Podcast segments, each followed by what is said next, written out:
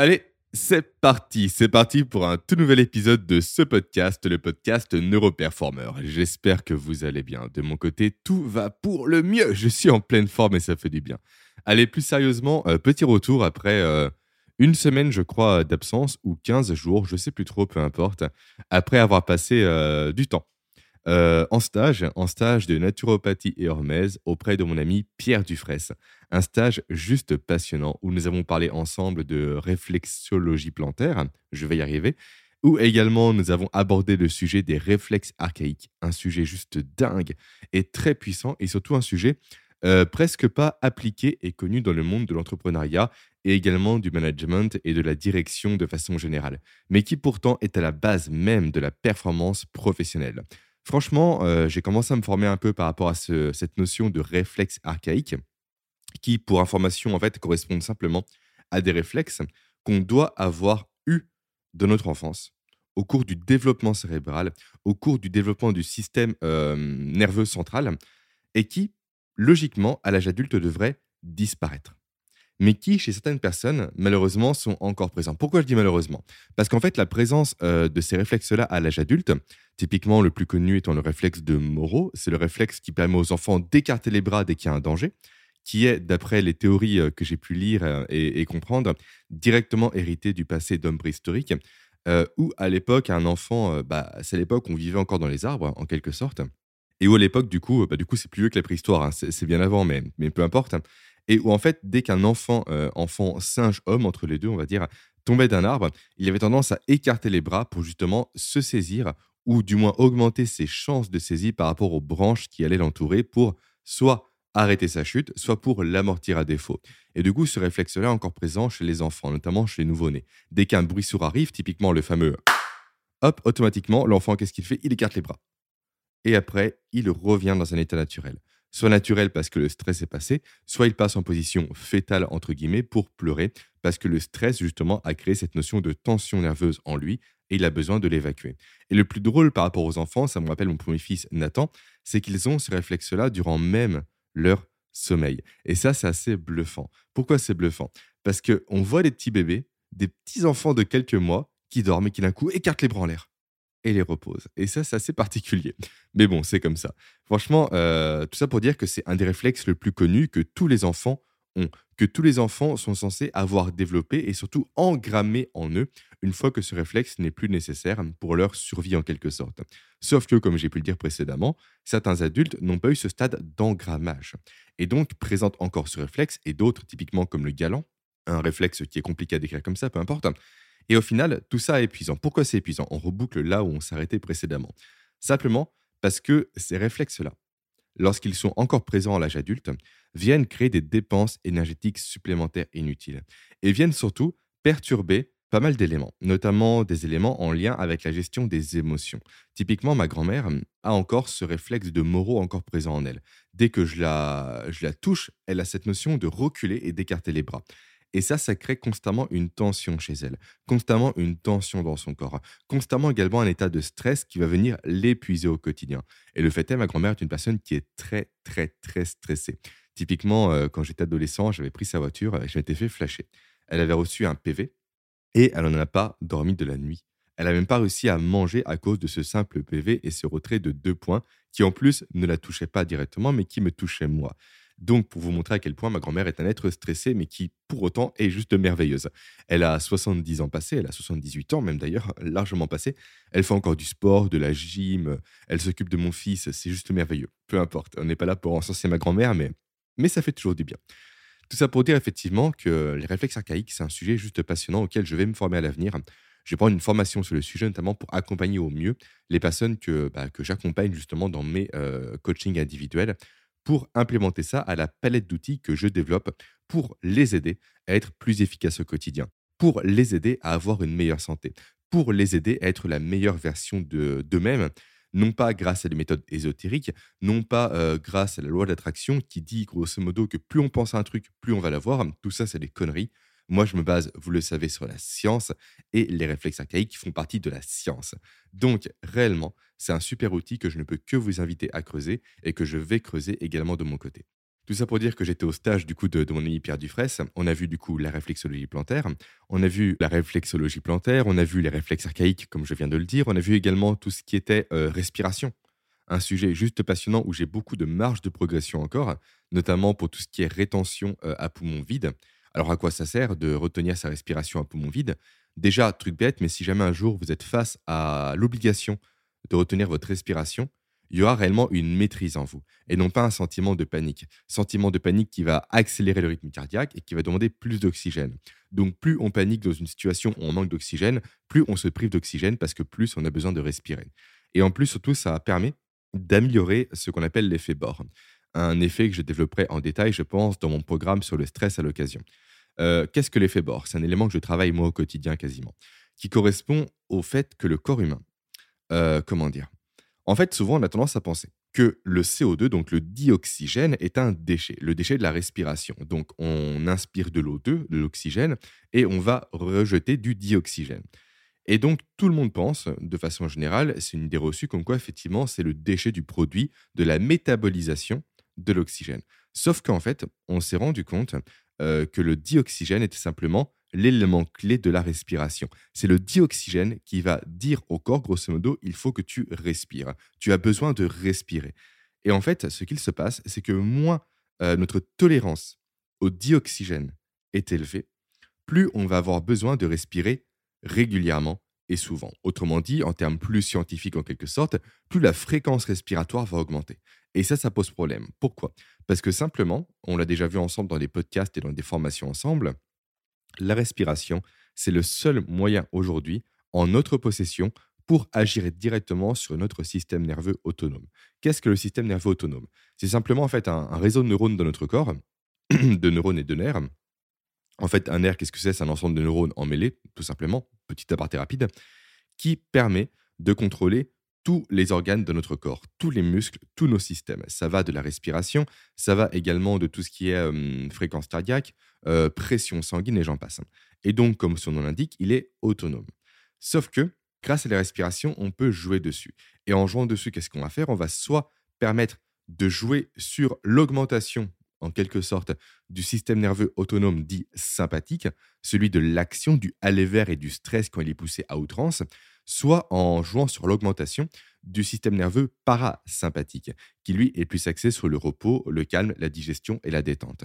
Et le fait est, que plus on va avoir une fréquence respiratoire élevée, plus on va être sur le côté sympathique des choses. Donc plus on va avoir tendance à être dans l'action quotidienne, ce qui est une bonne chose, mais ce qui malheureusement, à force d'être répété, à être dans la chronicité, va nous épuiser. Parce qu'un corps qui est dans l'action est un corps qui consomme des calories. Les calories, qu'est-ce que c'est? C'est notre essence à nous. Et comme une voiture, quand on n'a plus d'essence, on ne peut plus être efficace. On ne tourne plus, on n'avance plus. Donc à force d'être constamment à un rythme respiratoire trop élevé, à une fréquence respiratoire trop dense, on va malheureusement surstimuler son système nerveux sympathique au détriment du parasympathique. Et à l'inverse, quand on apprend à mieux respirer, à prendre son temps, à respirer par le nez et non pas par la bouche, et à allonger sa fréquence respiratoire, automatiquement, on va être dans le calme, on va être dans l'économie d'énergie, on va être dans la prise de recul, dans la prise de hauteur, dans la réflexion. Et ça, c'est intéressant. Et c'est en ça qu'on apprend également dans la formation de Pierre à jouer sur la respiration, notamment pour les personnes que je vais accompagner, entre autres. Et euh, l'exemple le plus parlant par rapport à cette notion de système nerveux sympathique et parasympathique contrôlable via la respiration, c'est simplement ce qu'on appelle la cohérence cardiaque. Je pense que vous connaissez. Qu'est-ce que c'est au cas où? Simplement, il s'agit du fait c'est une méthode un peu popularisée par le docteur David Howard dans son livre La méthode 365, qui correspond simplement au fait, du coup, d'avoir une phase d'inspiration sur 5 secondes, suivie d'une phase d'expiration sur 5 secondes. Et ça durant 5 minutes. Et en fait, du coup, cette notion d'inspiration longue et d'expiration longue vont venir directement, si vous suivez bien depuis tout à l'heure, venir activer le système nerveux parasympathique ce qui est donc très utile notamment, on le ressent réellement pour se détendre en cas de stress. Vous avez, vous, un entretien important à passer? Respirez avant calmement. Vous avez, vous, potentiellement des difficultés à vous endormir? Respirez calmement également. Vous avez, vous, euh, le cœur qui bat à 100% après une séance de sport intensive? Ok, respirez calmement. Parce qu'en respirant calmement après le sport ou entre vos séries de sport, si vous faites de la musculation ou autre, ou du fractionné en course, respirez calmement va vous permettre en fait de placer votre corps dans des zones de micro récupération entre chacune de vos séries. Vous allez vous réellement passer en mode je reconstruis du muscle, je m'apaise à nouveau, je ne suis plus centré vers l'extérieur, notamment avec le système nerveux euh, sympathique, pardon, celui de l'action, mais vers l'intérieur, vers moi-même, vers mon corps, vers ma récupération, vers mon renforcement. Donc là, on est plus sur l'intérieur et non pas sur l'extérieur. Et ensuite, autre élément qu'on a vu, et vraiment c'était le plus compliqué, je trouve, par rapport à ce stage de centre naturopathie hormèse, c'était euh, la physique quantique et la mécanique quantique. Et là, vous allez me dire, mais quel est le rapport entre la naturopathie, du coup, la compréhension du corps humain, de comment le soigner de façon naturelle, et l'hormèse, le renforcement par le stress, et au final, la mécanique quantique? Eh bien, simplement, c'est un état d'hormèse intellectuelle. Alors déjà, l'hormèse, je vais le préciser au cas où certaines personnes ne connaissent pas encore ce terme-là, c'est le fait d'exposer son corps volontairement à des stress pour le renforcer, notamment par la production de catécholamine. En fait, comment ça se passe? Euh, C'est calqué sur le modèle à la base du poison, notamment du venin des serpents, où les chasseurs de serpents à l'époque venaient simplement s'injecter des microdoses de venin dans le corps pour habituer le corps à produire des anticorps. C'est pareil pour le vaccin d'ailleurs. Sujet un peu polémique pour l'instant d'ailleurs, soit dit en passant, dans lequel je ne, me, euh, je ne m'aventurerai pas. Voilà, c'est bien quand je le formule correctement. Et donc au final, cette surexposition, euh, bah, exposition, pas surexposition, c'est du coup cette exposition constante à des stress volontaires adaptés, et non pas trop forts, parce que sinon le corps ne peut pas se renforcer, permet justement au corps de se renforcer, tout simplement, euh, grâce à nouveau à la production de catécholamine. Et du coup, appliqué à l'hormèse mentale, ça explique simplement le fait que de quitter sa zone de confort pour appréhender, pour comprendre, pour se familiariser à des termes parfois complexes, parfois compliqués. Et franchement, la mécanique quantique, c'est compliqué, c'est complexe, permet de se challenger. On ne comprend pas tout, mais on commence à cerner des choses, à cerner des subtilités, à cerner des nuances. Et ça, c'est super intéressant. Pourquoi c'est intéressant? Je ne sais pas si jamais vous, euh, ça vous est déjà arrivé, le fait de lire un livre et de ne rien comprendre vraiment de galérer à comprendre les termes. Et de reprendre ce livre, potentiellement six mois, un an, deux ans, dix ans plus tard, et là, le livre devient limpide. Là, il devient compréhensible. C'est ça l'hormèse intellectuelle. En fait, l'idée, c'est pas se cantiner des livres qui sont simples à lire, que l'on maîtrise, que l'on connaît, où on va dans une zone de confort inutile. C'est petit à petit se challenger sur des lectures de plus en plus complexe et compliqué. Au début, à nouveau, on ne va pas tout comprendre, mais à force de plonger dans cet environnement-là, on va réussir à cerner des choses. Et là, ça me rappelle quoi? Ça me rappelle simplement euh, une vidéo d'Oussama Amar, l'ancien euh, co-directeur de The Family, euh, un incubateur de start-up, qui, pour se former sur les thématiques précises, allait sur Twitter et suivait uniquement tous les experts de cette thématique en question. Typiquement, s'il souhaitait se former à tout ce qui était, disons, l'astronomie, il allait suivre uniquement des personnes expertes dans ce sujet-là idéalement dans le domaine anglophone. Au début, il disait très bien, il ne comprenait strictement rien aux posts qu'il lisait sur Twitter de ces gens-là. Mais à force de baigner dans ce monde-là, petit à petit, on commence à les comprendre. Et après, plus cette compréhension va être importante, plus elle va s'élargir. Il y a un effet cumulé qui va se mettre en place, et après, on sera même de tout comprendre ce que disent ces gens-là, voire même carrément d'interagir avec eux, et encore mieux de reformuler leurs propos pour les rendre compréhensibles à un enfant de 10 ans. Et là, on est en plein dans la méthode de Feynman, qui dit simplement que pour apprendre un concept, le mieux, c'est réellement de le maîtriser, le reformuler en ses propres termes, et après être capable de le simplifier à l'extrême pour l'expliquer à un enfant de 10 ans, sans pour autant retirer l'essence de ce concept-là en question. On va le simplifier, mais pas le rendre non plus simpliste. La nuance est importante à avoir à l'esprit. Donc voilà, voilà pour cet aparté euh, assez assez long et l'introduction assez longue par rapport à ce stage que j'ai passé qui était juste passionnant et où j'ai fait des super rencontres. Donc vivement le prochain. Avant de commencer maintenant réellement le, podcast du jour, un petit euh, remerciement rapide pour euh, bah, justement remercier une personne qui m'a laissé un super commentaire sur Apple Podcast et qui porte mon nombre d'avis positifs à 166. Cette personne, hop, je suis devant mon écran, c'est Julie Équilibre. Donc petit jeu de mots entre le prénom Julie et Équilibre. Alors, qu'est-ce qu'elle disait? Et euh, réellement, c'est un vrai commentaire, hein, ce n'est pas de la pub que je me fais. Donc, elle dit, ouvrez les guillemets, c'est le contenu que je cherchais. L'approche, l'expertise et la maîtrise des sujets me fascinent tant que je suis surpris, slash déçu, quand la fin des audios arrive. Hâte de voir arriver l'abonnement proposé lors du podcast. Là, elle parle de l'abonnement L'Offre Elite. Pour l'instant, c'est son nom. Je vais sans doute changer par la suite. Par lequel je propose simplement, contre 60 euros par mois, de recevoir une masterclass tous les mois, gratuitement de votre choix par rapport à mon catalogue. pardon, euh, d'une valeur de 100 euros. Du coup, 60 euros par mois pour un produit de 100 euros au final que vous recevez. Les masterclass concernent en fait ce que j'appelle moi des compétences dites primordiales. Qu'est-ce que ça veut dire? Ce sont des compétences dites intemporelles. On n'est pas sur des logiciels, on n'est pas sur des hacks, euh, comment dire, euh, éphémères, périmables, c'est ça? Mais réellement sur les compétences qui vont vous servir durant toute votre vie et que vous pourrez surtout partager à vos enfants pour les aider à évoluer correctement dans un monde qui change sans cesse. Et là, je fais écho typiquement à des compétences comme le fait de comprendre comment fonctionnent les habitudes au niveau du cerveau humain pour en créer sur mesure ou pour en supprimer facilement, comment apprendre à apprendre, notamment avec le principe de Feynman dont j'ai parlé précédemment, comment également euh, mieux décider grâce aux neurosciences, également améliorer sa sexualité grâce aux neurosciences. Il faut que je bosse dessus. Elle est pas mal demandée, celle-ci. Ou encore également, comme avoir constamment un état de focus à 100%. la masterclass, du coup, hyper focus. Alors, masterclass ou formation accélérée, je dis les deux noms à mon niveau parce que pour moi, c'est pareil, peu importe. Et euh, du coup, je vais finir le commentaire de, de Julie qui me dit du coup euh, merci, euh, hâte pardon d'avoir de voir arriver l'abonnement proposé lors du podcast et merci de le rendre abordable d'un point de vue financier. C'est tellement rare de ne pas être freiné par des tarifs exorbitants. Je comprends, franchement, je comprends, Julie. C'était mon but réellement avec euh, ce programme-là, c'est de rendre le plus abordable possible l'acquisition de ces compétences qui, pour moi, devaient être acquises à l'école.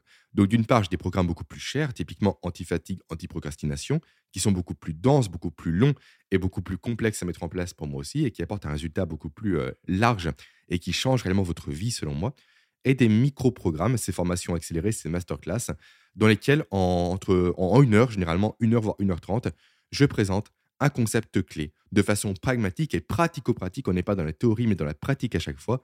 Les premiers membres le savent très bien, pour justement attirer des compétences qui vont vous servir toute votre vie. Et euh, bien sûr, j'ai mis le lien en description si jamais cette offre par abonnement peut vous intéresser. Voilà pour l'introduction assez longue aujourd'hui. Maintenant, nous allons commencer à aborder une nouvelle thématique qui va, je pense, courir sur maximum 4 podcasts, vraiment grand maximum. Une thématique dont j'ai commencé à parler précédemment, à savoir l'hyperconcentration. Comment faire en sorte d'être capable de ne pas être distrait au quotidien? Comment faire en sorte de ne pas être happé par son téléphone? De ne pas être euh, constamment également intéressé par le multitâche qui n'est pas possible au niveau du cerveau humain Comment, autrement dit, arrêter de perdre du temps au quotidien à ne pas réussir à faire un travail de A à Z sans interruption. Et dans un monde idéal, je n'aurais pas besoin de faire ça. Je n'aurais pas besoin de vous dire comment faire cette, euh, comment parvenir à ce résultat-là parce que l'être humain a les capacités pour le faire.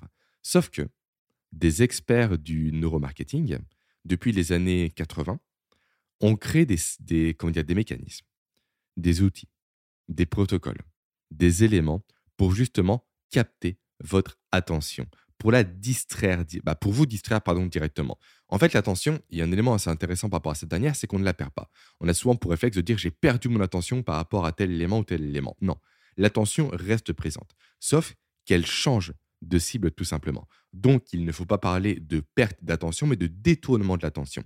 Et du coup, ces experts-là sont des professionnels pour détourner votre attention. Pourquoi font-ils ça? Quel est leur intérêt? Parce que simplement, dès lors que vous vous allez sur Facebook au lieu de travailler. Dès lors que vous, vous scrollez sur Instagram au lieu de travailler. Dès lors que vous, vous allez sur YouTube au lieu de faire du sport. Dès lors que vous, je ne sais pas, vous allez sur LinkedIn. Pareil, un LinkedIn, ça doit être professionnel. On reste sur de la distraction quand même majoritairement. Donc dès lors que vous allez sur LinkedIn au lieu de, je sais pas, euh, faire du sport à nouveau, parce que le sport, c'est la vie. voilà, j'adore le sport, donc j'en parle. En fait, ces gens-là, dès lors que vous faites ça, ce comportement que eux vont vous imposer, eh bien, dès lors que vous faites ça, vous allez leur donner de l'argent. Eux vont s'enrichir. Eux vont faire fortune. Pourquoi? Parce que sur tous les sites dont je vous ai parlé, à savoir LinkedIn, Instagram, euh, Twitter, peu importe lesquels, il y a quoi? Il y a des publicités. Et en fait, vous vous exposez, vous, volontairement et involontairement également d'ailleurs, à cause des mécanismes que eux mettent en place, typiquement les notifications et j'en passe, à justement des publicités qui cherchent à vous vendre des choses. Et là, je vais prendre la phrase assez célèbre de Jacques Segala, euh, non, pas n'importe quoi. Jacques Segala, c'est la Rolex à 50 ans. Non. Moi, je parle de Patrick Lelay, l'ancien directeur de TF1, qui a dit un jour que TF1 vend quoi? Vend du temps de cerveau disponible à des annonceurs. C'est exactement ça. Il faut réellement que vous ayez à l'esprit que tous les éléments gratuits qui vous entourent, en fait, dès lors que c'est gratuit, c'est vous le produit. Tout simplement. Il n'y a pas de repas gratuit sur Terre, ce n'est pas possible. Donc, dès qu'une chose est gratuite, typiquement Facebook, Instagram et j'en passe, le produit, c'est vous. Pourquoi? Parce que vous consommez des publicités qui vont vous faire acheter des choses par la suite. Donc, ces gens-là ont tout intérêt à ce que vous ne travaillez pas, mais à ce que vous glandiez sur un réseau social en particulier. Voilà, ça c'est vraiment les prémices du pourquoi du comment il est important pour vous de maintenir votre attention sur un élément important qui va vous permettre d'avancer vers un objectif important pour vous, que ce soit la création d'une entreprise, le maintien d'une entreprise, la réflexion par rapport à une stratégie d'entreprise, que ce soit au niveau salarié par rapport à la création d'un rapport, d'un dossier, euh, la préparation de l'entretien de recrutement et j'en passe, il faut que vous ayez, vous, cette capacité-là réellement à vous focus. Et cette capacité à elle seule va vous permettre de gagner un temps fou au quotidien. Pourquoi? Simplement parce que j'ai lu pas mal d'études pour préparer ce podcast-là, notamment, qui expliquent comme quoi, en moyenne, un Français passe 3h30 sur son téléphone par jour.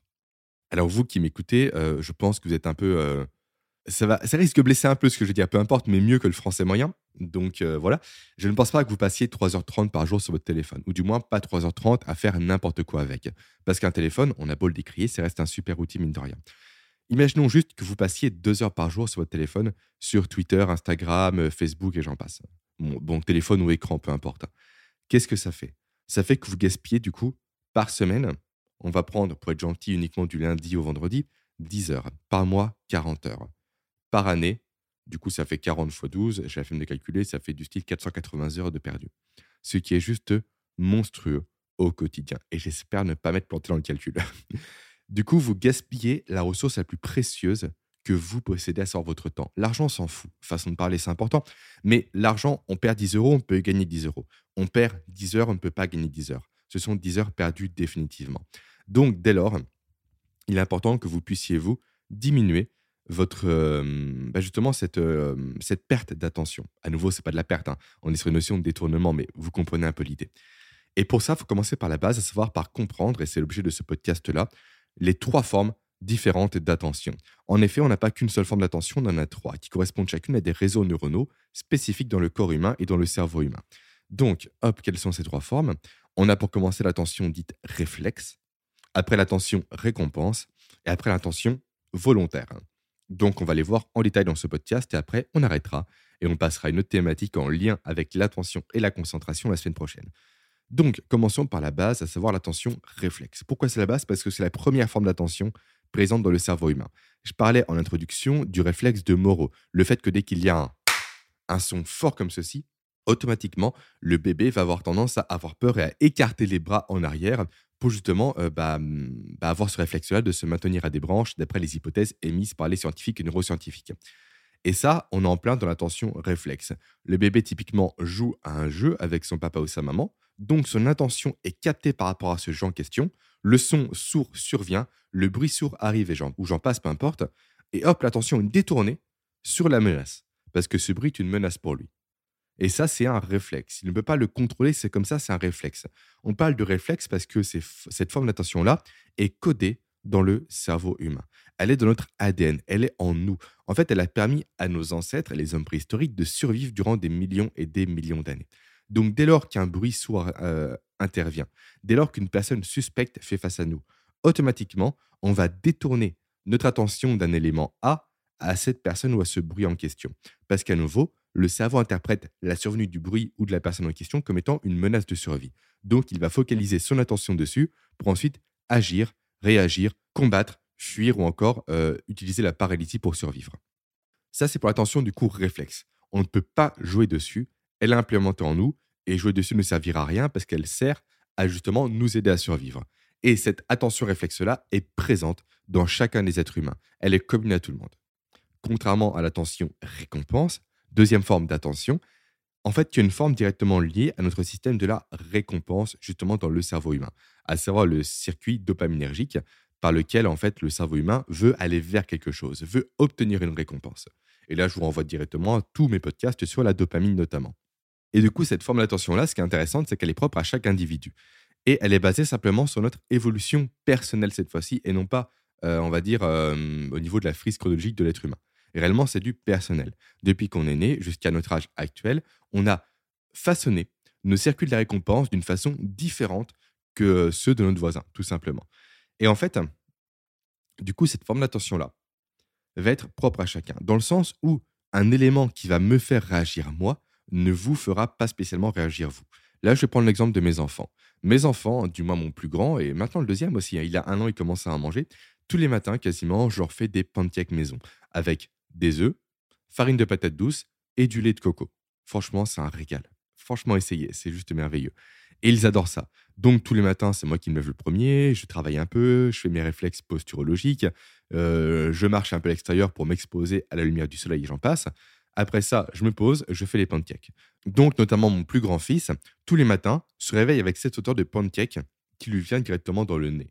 Donc chaque matin, au moment où il va franchir la porte qui le sépare de sa chambre de la cuisine, parce qu'il y a un couloir et j'en passe, on s'en fiche, il va switcher de mécanisme intentionnel. Il va penser à quelque chose au début, après s'être réveillé, puis dès que l'odeur va parvenir à son nez, automatiquement, l'attention va se focaliser non plus sur ce qu'il avait à l'esprit précédemment, mais sur le fait de manger, parce que l'odeur du pancake a déclenché ce besoin-là, cette envie-là. On en plaint également dans le réflexe de Pavlov. Le fait qu'il y a un scientifique des années en arrière a pris un chien et lui a donné à manger tous les jours, tous les jours, tous les jours, en associant le fait de lui donner à manger au son d'une cloche. Et au bout d'un moment, Pavlov a engrammé dans l'esprit du chien l'attention suivante. Le fait que dès que le son de la cloche revient, il y a à manger. Donc dès que le son de la cloche arrive, le chien va saliver par anticipation de la nourriture pour consommer la nourriture. Un jour, Pavlov a supprimé la nourriture, a maintenu uniquement le son de la cloche, et le chien continuait à saliver, parce que le son était devenu son mécanisme attentionnel qui apportait la récompense de la nourriture. Pour mon fils, c'est pareil. Je compare mon fils à un chien, c'est pas top. Hein. du coup, pour lui, l'odeur du pancake est euh, le déclencheur pour le fait de manger, tout simplement. Et en fait, cette forme d'attention-là, l'attention-récompense, ce qui est intéressant par rapport à cette dernière, vu qu'elle est propre à chacun, c'est qu'elle correspond simplement au modèle du monde de notre propre cerveau. En effet, le cerveau humain a tendance à façonner sa propre vision du monde qui l'entoure, ce que j'appelle moi un modèle du monde. Et en fait, chaque cerveau humain a sa vision du monde qui est unique. Et en son but, c'est d'affiner au quotidien cette vision du monde-là. Là, je digresse un peu, mais c'est super intéressant. Et typiquement, en faisant des erreurs au quotidien, d'où l'importance de faire des erreurs, le cerveau peut justement affirmer et affiner son modèle du monde jusqu'à le rendre le plus précis possible. Et c'est notamment pour ça, moi je suis en plein dedans avec mon deuxième fils, Raphaël, qui a maintenant un an, je suis en plein dans la période du je lance des objets. À quoi ça sert? Est-ce que ça sert à embêter papa et maman? Un peu quand même, mais pas uniquement. En fait, la majorité de, de ces comportements-là servent simplement à valider son modèle du monde de la gravité et du son aussi. Comme quoi, chaque objet lancé va forcément, une fois qu'il est en l'air, retomber. Ça marche avec les cuillères, avec les fourchettes, on va essayer avec les verres. Du coup, ça casse des verres. On va essayer avec la nourriture, on va essayer avec plein de choses pour voir si oui ou non ce modèle du monde est vrai pour tout ce qui m'entoure. Et du coup, L'attention-récompense, c'est exactement la même chose. Elle dépend du modèle du monde façonné par votre cerveau qui vous correspond à vous. Donc typiquement, si vous, je ne sais pas, la vue d'une madeleine vous donne envie de manger, ok, c'est parce que durant votre enfance et votre évolution jusqu'à la vie adulte, la madeleine a eu ce rôle-là de vous donner envie de manger. Moi, typiquement, ça n'a pas marché chez moi. Par contre, chez moi, on, je sais pas, on met une publicité. On va boucler avec euh, la publicité. C'est pas mal trouvé, je pense. Une publicité d'un mec musclé euh, qui vante une méthode de musculation géniale pour faire ceci, faire cela. Moi, ça va capter mon esprit. Pourquoi? Parce que j'adore le sport. Je fais entre 6 et 7 heures de sport par semaine, entre la musculation et le Krav Maga maintenant depuis 2-3 mois. Donc musculation depuis maintenant peut-être 12 ans, je crois, et Krav Maga du coup depuis 2 mois.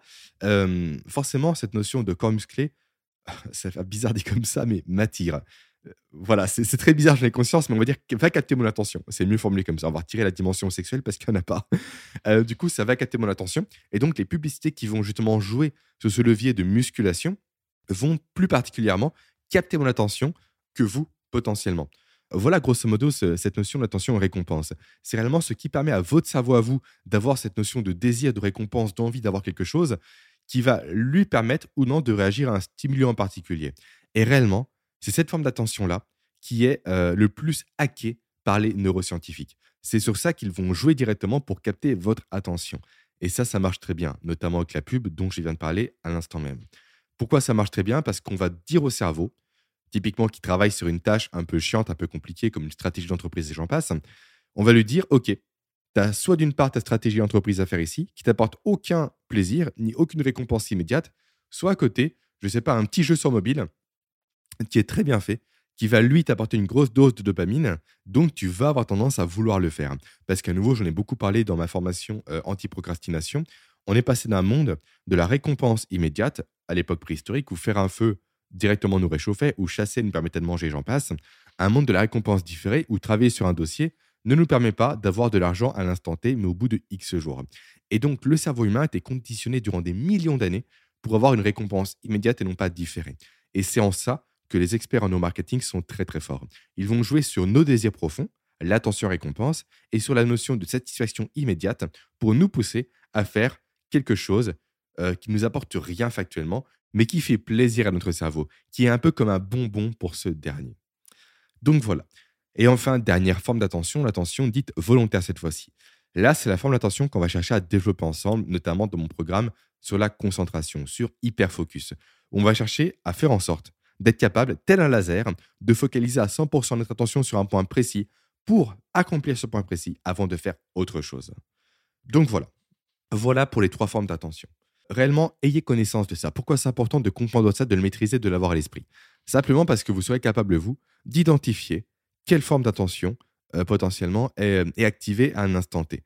Vous allez comprendre le pourquoi du comment dès qu'un bruit sourd survient, hop, tout se coupe autour de vous, il y a un effet tunnel pour se focaliser sur ce bruit sourd. Parce qu'il y a eu un détournement d'attention entre le point A et l'élément perturbateur qui va enclencher un réseau neuronal qui va vous pousser à vous dire, OK, là il y a un problème, là il y a un danger, je me concentre dessus pour être réactif si jamais ce danger s'avère être bel et bien présent et vrai.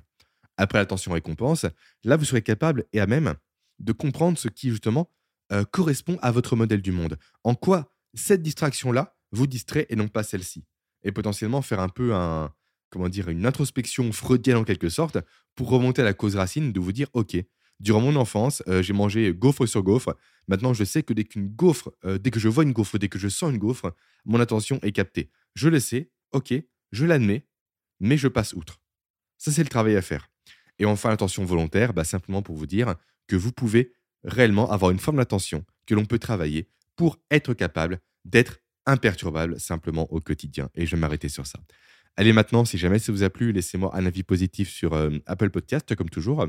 Et si jamais vous voulez aller plus loin avec moi, vous avez en description bah, du coup l'offre par abonnement, ainsi que les programmes anti-fatigue et anti-procrastination, leur version gratuite, leur version d'initiation, pour comprendre comment ne plus être fatigué au quotidien pour être performant H24 et pour comprendre comment ne plus tomber dans la procrastination et être réellement productif jour après jour.